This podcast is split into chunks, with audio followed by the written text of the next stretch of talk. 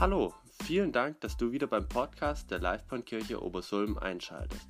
Wir wünschen dir viel Spaß beim Zuhören. Jetzt haben wir eben gerade das Thema Israel.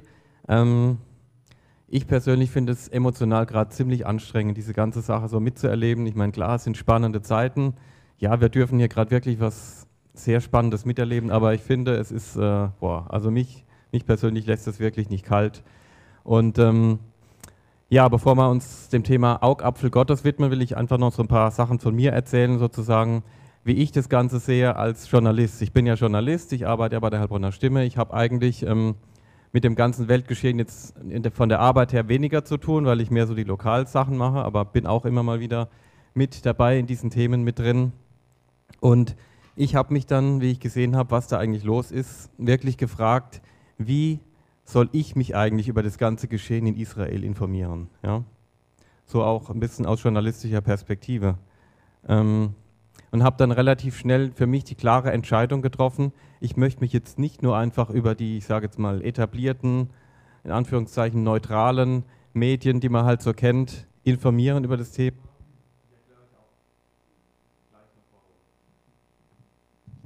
Okay, machen wir es doch mit dem weiter. Dann ziehe ich jetzt einfach ein bisschen um. So. Dann kann man vielleicht auch die Batterien wieder laden. Ja, ich erkläre euch auch gleich, warum. Aber zuerst vielleicht so ein paar Takte zu, zu journalistischer Arbeit. Ja, vielleicht, ich kann ja da ein bisschen aus dem Nähkästchen plaudern. Ich bin ja da geschult, wie das Ganze eigentlich funktioniert. Wie lautet eigentlich äh, so ein Grundsatz, ein journalistischer Grundsatz, der jetzt sage ich mal seriösere Medien von unseriösen Medien unterscheidet? Da ist zum Beispiel die Sache, wenn es irgendwo einen Konflikt gibt und man darüber berichtet, dann gibt es ganz klar den Grundsatz, dass man immer beide Seiten befragt, dass man beide Seiten zu Wort kommen lässt und nicht eine Seite erzählt dir irgendwas und du machst daraus eine Riesenschlagzeile draus. Ja? Weil es ist einseitig, das ist erstmal nicht seriös. Deshalb ist eigentlich immer das Prinzip, beide Seiten zu fragen. Also wenn es um irgendein Thema geht, wo ähm, zwei Parteien verschiedene Meinungen haben, dann geht man zu der einen Partei und sagt, was denkt ihr zu dem Thema? Okay, dann geht man zu der anderen Partei und sagt, was meint ihr zu dem Thema? Und dann stellt man das sozusagen so dar. Und dann stehen sich diese Sachen so gegenüber und man geht dann halt davon aus, okay, man gibt es so dem Leser oder dem Zuschauer weiter und der kann sich dann seine eigene Meinung bilden. Dann gibt es natürlich als Journalist auch noch die Möglichkeit zu sagen, ich kommentiere das, ich kommentiere selber meine eigene Meinung. Dann ist es aber in der Regel ein eigener Beitrag, wo man einfach sagt, ich beziehe jetzt Stellung, ich, Christian Wingerter, habe die und diese Meinung zu dem Thema. Aber natürlich, die Menschen bekommen auch Informationen von beiden Seiten, können sich selber ihre Meinung bilden. Und oftmals, finde ich, klappt es auch ganz gut, aber je schwerwiegender die Dinge werden und je mehr es in Richtung Krieg und wirklich solche Auseinandersetzungen geht, ist es natürlich, kommt von beiden Seiten natürlich irgendwann in der Regel nur noch Propaganda. Ja? Also jede Seite spitzt natürlich die Dinge zu, Manches wird eben auch gefälscht oder wirklich auch nur teilweise wiedergegeben. Man gibt nur das wieder, was man will. Und beim Krieg kommt eben hinzu, dass Journalisten ja selten auch tatsächlich in dem Kriegsgebiet drin sind. Also sprich aktuell im Gazastreifen, da sind im Moment keine Journalisten. Das heißt, über was man berichtet, das sind irgendwelche Informationen, die man eben zugeträgt bekommt von irgendwelchen Seiten, die im Krieg sind, die natürlich auch ihre eigenen Interessen haben. Und es ist schwierig, da tatsächlich an ja, wirkliche gute Informationen dran zu kommen.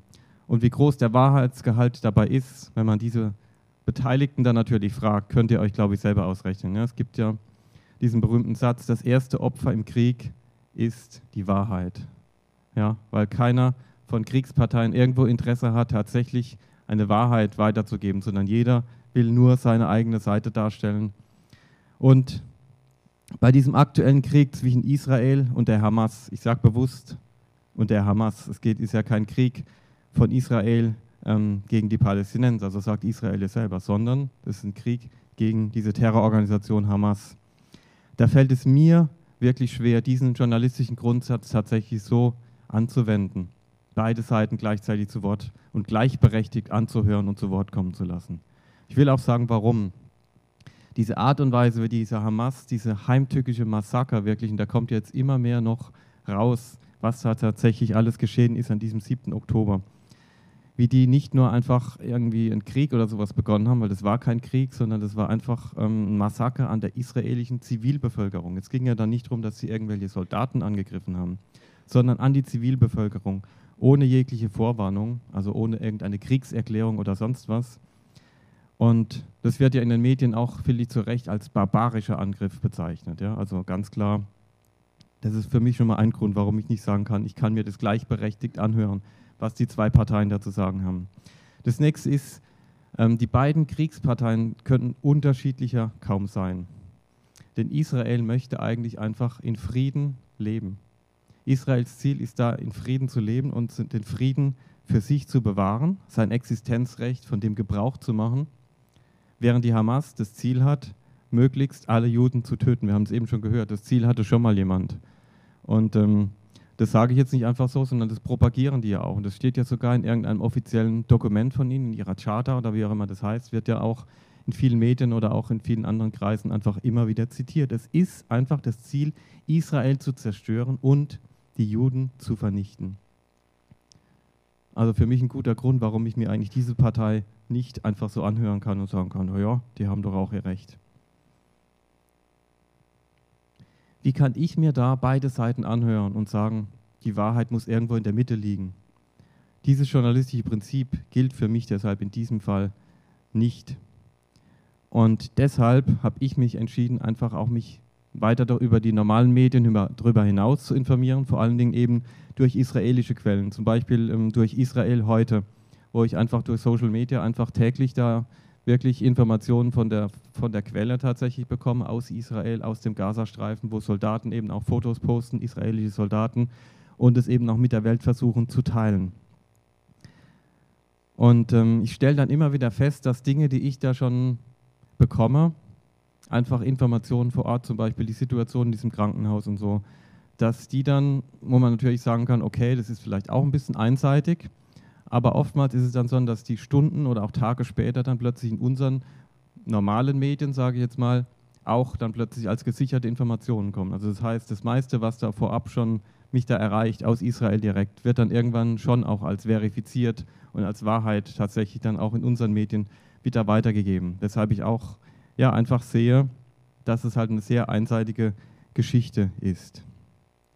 Aber der allerwichtigste Grund, und jetzt kommen wir zur geistlichen Dimension, warum ich bei diesem Krieg nicht der neutrale Zuschauer bin, ist der, dass es halt hier nicht um ein irgendein x-beliebiges Land geht, sondern es geht um Israel, um dieses ganz besondere, von Gott auserwählte Volk. Und da finde ich, da kann ich als Christ nicht sagen, ich höre mir aber auch die andere Seite an und gebe denen genauso recht. Denn auch Gott ist nicht neutral. Ich glaube, davon dürfen wir ausgehen. Gott ist in diesem Konflikt kein neutraler Gott, sondern Gott steht ganz klar auf der Seite Israels.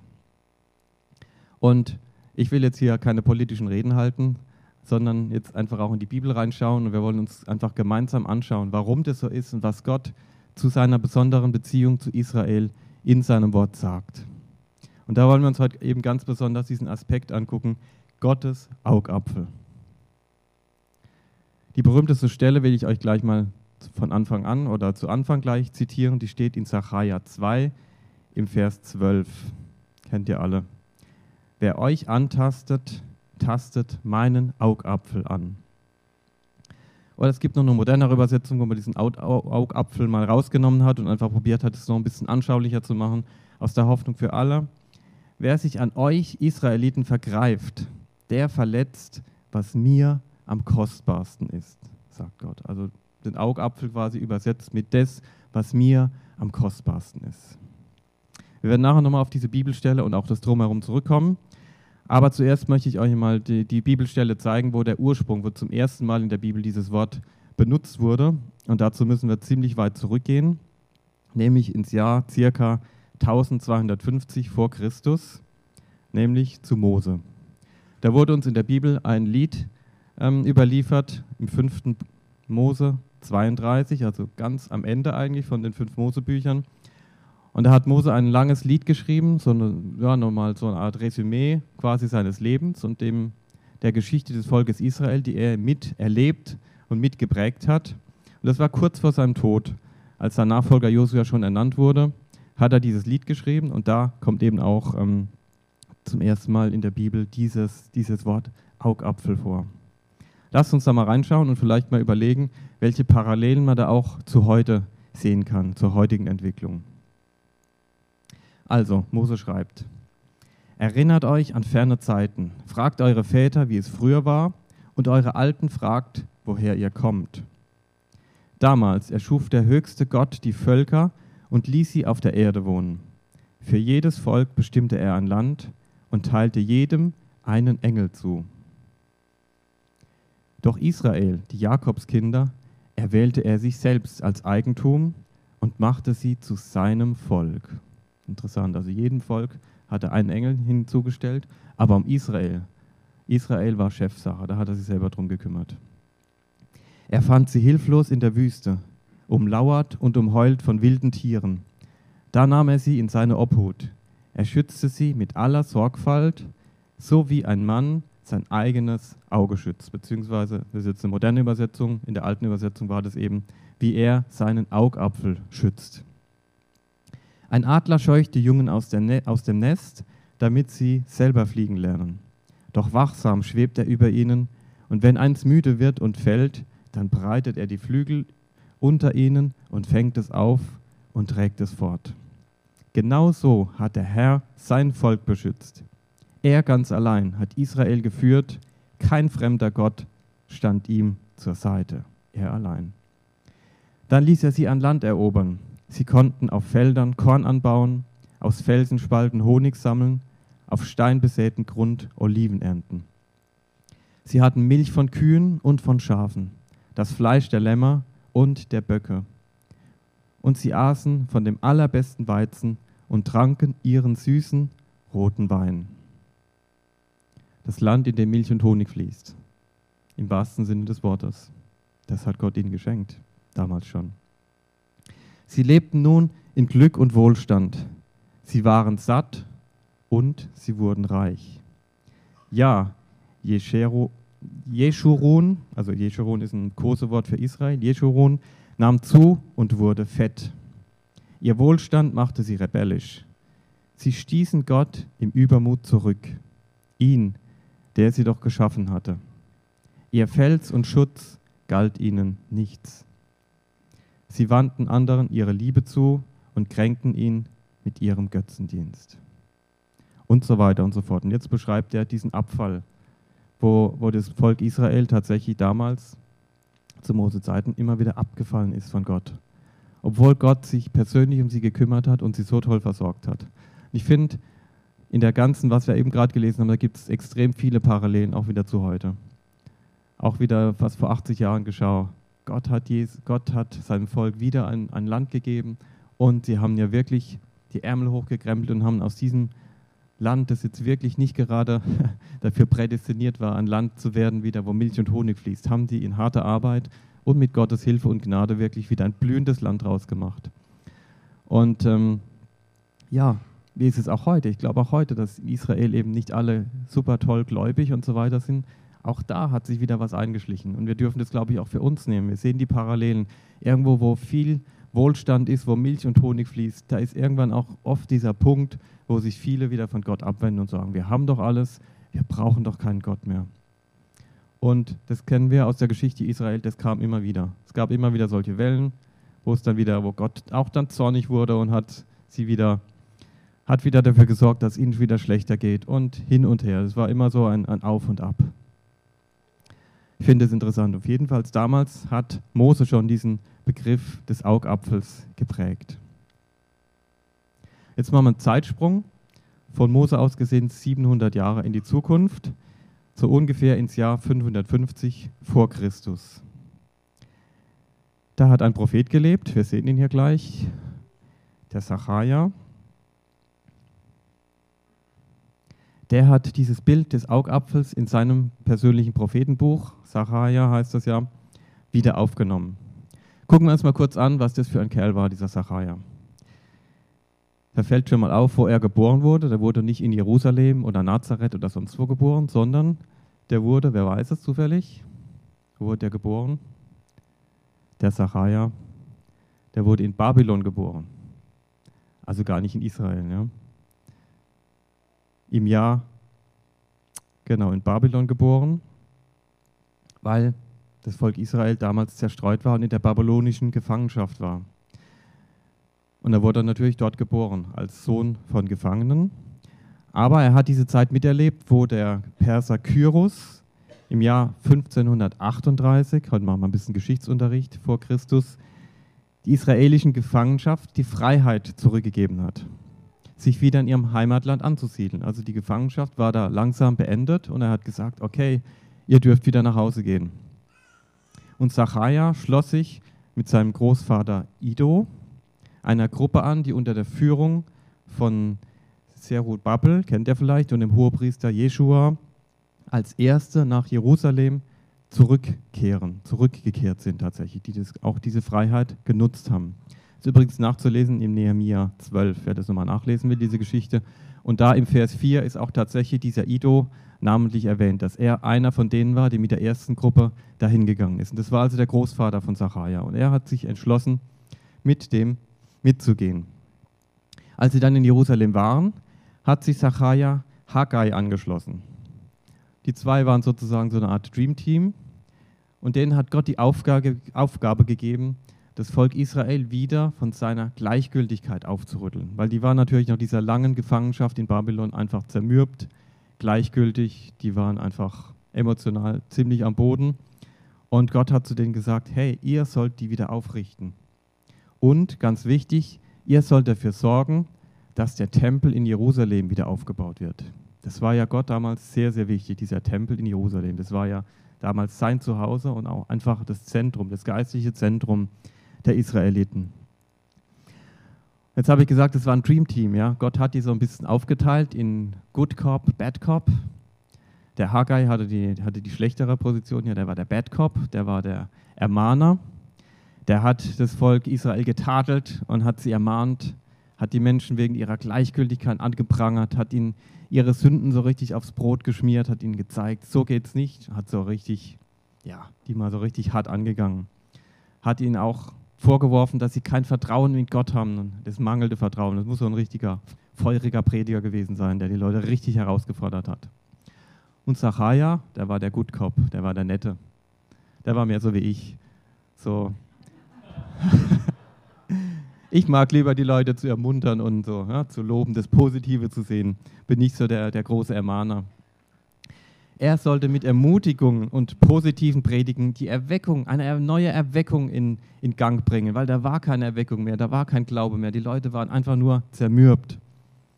Also auch damals schon, Erweckung, neue Erweckung, kommt mir irgendwie auch alles bekannt vor. Und er ruft Israel zur Umkehr auf und sagt, ihr müsst umkehren und verspricht ihnen dadurch künftige Segnung. Wenn ihr umkehrt und wieder eurem Gott folgt, dann werden wir wieder Gottes Segen haben. So hat er den gepredigt. Und auch um den Tempel wieder aufzubauen, hat er sie auch ganz besonders motiviert, nämlich er hat ihnen einfach die längere Perspektive gezeigt. Er hat gesagt, wenn ihr den Tempel wieder aufbaut, das wird nicht einfach nur ein Tempel sein für uns jetzt, sondern eines Tages wird der Messias in diesen Tempel einziehen. Jetzt überlegt ihr das mal wenn du ein Haus baust und jemand sagt dir, eines Tages wird der Messias hier einziehen, wie du da motiviert bist, oder? Das ist doch mal eine ganz andere Perspektive, wenn es nicht nur für dich und deine Familie ist oder vielleicht Hans-Jörg für irgendeinen Kunden irgendein Haus bauen. In dieses Haus wird eines Tages der Messias einziehen. Wow, wenn das mal keine Motivation ist. Ich glaube, der Zachariah hat es richtig gut gemacht. Und zu Beginn des Buchs Zachariah berichtet dieser von mehreren Visionen. Gott hat ihm verschiedene Visionen gegeben, ähm, unter anderem auch schon eine auf den Messias. Also nicht nur Jesaja hatte da schon ziemlich konkrete ähm, Dinge über Jesus ausgesagt, sondern auch schon ähm, Zachariah. Dürft ihr euch gerne mal durchlesen. Ein hochspannendes Buch, dieser Zachariah. Und zu Beginn berichtet er also von diesen Visionen und da wechselt er immer wieder in verschiedenen Zeitebenen. Also er blickt, wie gesagt, auch schon auf die Zeit von Jesus hervor, aber in dem Text, den wir uns jetzt anschauen, in Sacharja 2, da wechselt er von der fernen Zukunft jetzt wieder in die Gegenwart und fordert da erstmal die in Babylon verbliebenen Israeliten auf. Babylon nennt er das, werden wir gleich sehen, Land im Norden. Da fordert die auf, nach Israel heimzukehren, weil Gott ihm gesagt hat, dass er sein Gericht über Babylon bringen wird. Und dann ist es ja besser, wenn man sich davon da verzieht und wenn man zurückgeht in das Land Israel. Also Gott wollte, dass sein Volk möglichst komplett wieder zurück nach Israel kommt, nachdem er ihnen dieses Land wieder zur Verfügung gestellt hat und sie wieder segnen möchte nach dieser langen Gefangenschaft. Gehen wir also mal rein in den Text. Also wir sind in Sacharja 2 ab dem Vers 10. Ihr habt den hier schon, genau. Also da kommt die Aufforderung. Auf, auf, flieht aus dem Land im Norden. Also wie gesagt, flieht aus Babylon, sagt der Herr. Denn wie die vier Winde habe ich euch überall hin zerstreut. Auf, rettet euch zum Zionsberg, alle, die ihr noch in Babylonien seid. Der Herr, der Herrscher der Welt, will einen reichen Schatz einsammeln. Deshalb hat er mich zu den fremden Völkern gesandt, die euch ausgeplündert haben. Er sagt zu euch, wer euch antastet, tastet meinen Augapfel an. Da haben wir also diese Stelle, wo Sacharja das wieder aufgreift, was Mose damals schon gesagt hat. Wer euch antastet, tastet meinen Augapfel an. Und mich bewegt es schon seit einer Weile, dieses, dieses Wort immer Augapfel und so. Wir beten das ja auch immer gerne, wenn wir für Israel beten und so. Aber ich wollte einfach mal gucken, was, wo steckt das eigentlich noch in der Bibel? Es gibt, kommt gar nicht so oft in der Bibel vor, aber tatsächlich im Alten Testament habe ich es noch in zwei anderen Versen gefunden und wollte einfach mal gucken, okay, vielleicht kann man da ableiten, was das tatsächlich bedeutet, warum man immer wieder dieses Wort benutzt. Im Psalm 17, Vers 8 zum Beispiel steht, behüte mich wie einen Augapfel im Auge, beschirme mich unter dem Schatten deiner Flügel. Also er hat auch im Psalmist dieses Bild aufgegriffen und gesagt, hey, behüte mich wie einen Augapfel. In Sprüche 2, Vers 7 kommt es auch nochmal vor. In einem anderen Zusammenhang, da sagt der Salomo ja wahrscheinlich, behalte meine Gebote, so wirst du leben und hüte meine Weisungen wie deinen Augapfel, hat Gott also zu ihm gesagt. Also auch Gott hat wohl gegenüber Salomo dieses Bild des Augapfels benutzt. Wir sehen also, in allen Fällen wird Augapfel als etwas extrem Wichtiges bezeichnet, als etwas extrem Wichtiges, dass es zu behüten gilt oder dass es zu beschützen gilt. Und es ist ja auch so, wenn wir uns den Augapfel anschauen. Zachariah sagt ja hier, wer gegen euch vorgeht, der vergreift sich an dem, was Gottes besonderen Schutz verdient. So wie der Augapfel. Wenn wir uns die Anatomie vom Augapfel mal anschauen, dann stellen wir fest, Augapfel nennt man heute auch Pupille übrigens, gell, ist irgendwie geläufiger, uns Biologen. Der größte Teil der Pupille liegt ja geschützt in dieser Augenhöhle da drin. Ja? Da guckt ja nur, man sieht ja wirklich nur einen kleinen Teil. Eigentlich von allen Seiten ist der Augapfel geschützt. Von hinten, von der Seite. Nur vorne, wir wollen ja auch noch was sehen, muss natürlich irgendwo offen sein. Und auch da gibt es ja immer noch verschiedene, verschiedenen Schutz. Ja? Wenn ich jetzt keine Brille hätte, jemand wird mir jetzt mit der Faust einhauen, wird er erstmal auch nicht meinen Augapfel erwischen. Ja? Also auch da gibt es ja noch einen Schutz. Und gegen Wind und Regen haben wir auch den Schutz, gleich noch mit einem eingebauten Reflex, ihr kennt es. Wenn es windig ist oder wenn Regen kommt oder wenn eine Mücke kommt, gehen sofort das Augenlid zu. Also der Augapfel ist wirklich eines der geschütztesten äh, Dinge an unserem Körper, weil er so wichtig ist. Überlegt euch mal, warum der so wichtig ist. Ich meine, ähm, was kann man alles nicht machen ohne den Augapfel? Ja? Ähm, vieles in unserer Gesellschaft, zum Beispiel sich schnell zu bewegen, wenn man blind wäre, wenn man keinen Augapfel mehr hätte, wäre extrem schwierig. Ja? Hier durch den Saal zu rennen, ohne etwas zu sehen, könnt ihr euch vorstellen. Die ganzen Dinge, sich zu bewegen, Auto zu fahren, viele Dinge wären so in dieser Gesellschaft überhaupt nicht möglich ohne den Augapfel. Und wir schützen ihn auch extrem, ja. Wer irgendwie zu Hause irgendwie was Handwerkliches macht, zieht vielleicht eine Schutzbrille auf. Handwerker bei vielen Tätigkeiten müssen eine Schutzbrille aufziehen, damit ihnen eben nichts ins Auge geht, um Verletzungen am Auge zu verhindern. Also das Auge ist tatsächlich prädestiniert dazu, als das Symbol zu sein, was in unserem Körper mit am meisten geschützt ist. Und nun verspricht Gott seinem Volk, wer euch antastet, der tastet meinen Augapfel an. Also das Wertvollste an ihm selber ist für ihn das Volk Israel. Wer euch angreift, vergreift sich an dem, was Gott besonders wertvoll ist. Und deshalb ist ein Angriff auf Israel geistlich gesehen nicht nur ein Angriff auf die Juden, sondern eigentlich auf Gott selbst. Wer Israel angreift, greift geistlich gesehen Gott selbst an. Und das erklärt natürlich vieles, weil es gibt ja eben einen, der eben in dieser Welt kein Interesse daran hat, dass Gott stark ist. Und deshalb immer wieder dieser, dieser Gedanke, Gottes Volk vernichten zu wollen. Das kriegt man irgendwie nicht raus aus der Geschichte. Ja? Vor 80 Jahren dachte man, ein für alle Mal sollte das doch jetzt vom Tisch sein. Nichts ist. Antisemitismus, wir sehen es gerade im Moment, ist überall noch latent vorhanden. Und wenn es irgendwelche, sagen wir mal, Funken gibt, bam, dann merkt man plötzlich, wo der überall steckt und wie der plötzlich wieder aus seinen Löchern herauskriecht.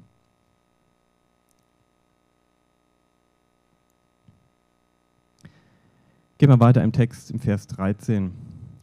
Und er sagt, ich erhebe die Hand gegen diese Völker und dann werden sie von denen ausgeplündert, die bisher ihre Sklaven waren. Wenn das geschieht, werdet ihr erkennen, dass der Herr, der Herrscher der Welt, mich zu euch gesandt hat. Freut euch und jubelt, ihr Bewohner der Zionsstadt, sagt der Herr. Ich komme und wohne mitten unter euch. Viele Völker werden sich dann zu mir bekennen und mein Volk werden. Ihr aber werdet die sein, in deren Mitte ich selber wohne. Da sind jetzt wir plötzlich mit im Boot. Die meisten von uns gehören jetzt, glaube ich, nicht zum Volk Israel, aber es steht, viele Völker werden sich dann zu mir bekennen und mein Volk werden. Das kam ja dann tatsächlich später in der Geschichte. Das nannte man dann die Heiden, wo man angefangen hat, den Heiden eben auch ähm, von Gott zu erzählen und sie auch zu Christen werden zu lassen dann später. Aber Gott unterscheidet trotzdem noch. Ja, wir alle, wir sind Teil von seiner Familie. Wir gehören zu seinem Volk. Aber das Volk Israel hat immer noch eine Sonderstellung. Ihr aber werdet die sein, in deren Mitte ich selber wohne. Also wir können machen, was wir wollen. Das Volk Israel hat einfach immer noch einen Sonderstatus. Gott zeigt also ganz klar, welche Bedeutung sein auserwähltes Volk für ihn hat. Und das Geniale daran ist aber, dass wir trotzdem nicht nur dazugehören dürfen, sondern auch einen großen Teil von dem Segen abbekommen dürfen, den Gott für sein Volk eigentlich vorgesehen hat indem wir selber Israel segnen. Jetzt kommt natürlich noch die berühmte Stelle, die wir schon oft zitiert haben, die wir fast in jedem Gebetsabend auch immer wieder zitieren, aber sie ist einfach entscheidend und wichtig aus dem 1. Mose 12. Ich will segnen, die dich segnen und verfluchen, die dich verfluchen. Und in dir sollen gesegnet werden alle Geschlechter auf Erden. Mit dir ist natürlich Israel gemeint, klar. Nochmal, ich will segnen, die dich segnen und verfluchen, die dich verfluchen. Und in dir sollen gesegnet werden alle Geschlechter auf Erden. Wir sind also eingeladen, Israel zu segnen und dadurch selber mit dazugehör zu gehören und ein großer ein Teil von diesem Segen eben auch selber für uns zu empfangen. Und das ist unsere Aufgabe. Das wollen wir nachher gleich auch tun in kleinen Gruppen. Aber zum Schluss möchte ich euch noch ein Gedicht vorlesen, das ich gefunden habe gerade über diesen Vers, wo ähm, ein gewisser Rainer Jentschmann schon im Jahr 2008 einfach ein paar Zeilen geschrieben hat, um diesen Vers nochmal deutlicher zu machen und auch nochmal ein bisschen in die Geschichte des Alten Testaments zurückgeht. Ihr werdet es gleich hören. Wer Israel segnet hier auf Erden, wird auch letztlich selbst gesegnet werden. Schon Abraham wurde dies verheißen und er konnte Gott schon dafür preisen. Hast du dich schon zu Israel gestellt? Vor Gott, Menschen und vor der ganzen Welt? Dann darf man auch freudig diesen Segen mit folgenden Worten auf dich legen. Der Herr segne dich und behüte dich. Sein Angesicht leuchtet dir gnädiglich. Er möge dir seinen Frieden geben und sein Antlitz über dich erheben. Denken wir mal an die Heidin Ruth. Sie war vorbildlich und zu Juden gut. Ihr gutes Beispiel ist mit Weisheit voll und zeigt, dass man Israel segnen soll. Dein Volk ist mein Volk, so sagte sie klar. Und dein Gott ist mein Gott. Wie wunderbar. Man sieht, dass solch Glauben ein Segen ist. Sie wurde Stammhalter von Jesus Christ. Sich gerne Freund Israels zu nennen und sich klar zu Israel bekennen, dies lasst uns sagen und praktisch beweisen und Gott, den Herrn, über alles preisen. Amen. Ja, genau, das wollen wir jetzt tun. Ich lade uns jetzt ein, wieder hier kleine, uns zu kleinen Grüppchen zusammenzusetzen. Lasst uns einfach so zehn Minuten Zeit nehmen, um für Israel zu beten. Ich habe euch auf der letzten Folie noch ein paar, einfach mal ein paar Gebetsanliegen mitgebracht, für die man beten kann. Aber natürlich gibt es noch viele andere Dinge, für die wir jetzt einfach tun können. Lasst uns jetzt einfach eins machen mit diesem Volk Israel und für sie, für die aktuelle Situation, aber gerne auch wieder für eine neue Erweckung lesen, äh, beten. So wie damals auch Sacharja geschickt wurde, damit Israel wieder neu erweckt wird, so dürfen wir auch heute weiter dafür beten. Denn viele in Israel wollen auch nichts mehr von ihrem Gott wissen. Und ich glaube, das ist auch was, was Gott traurig macht und wofür wir beten dürfen.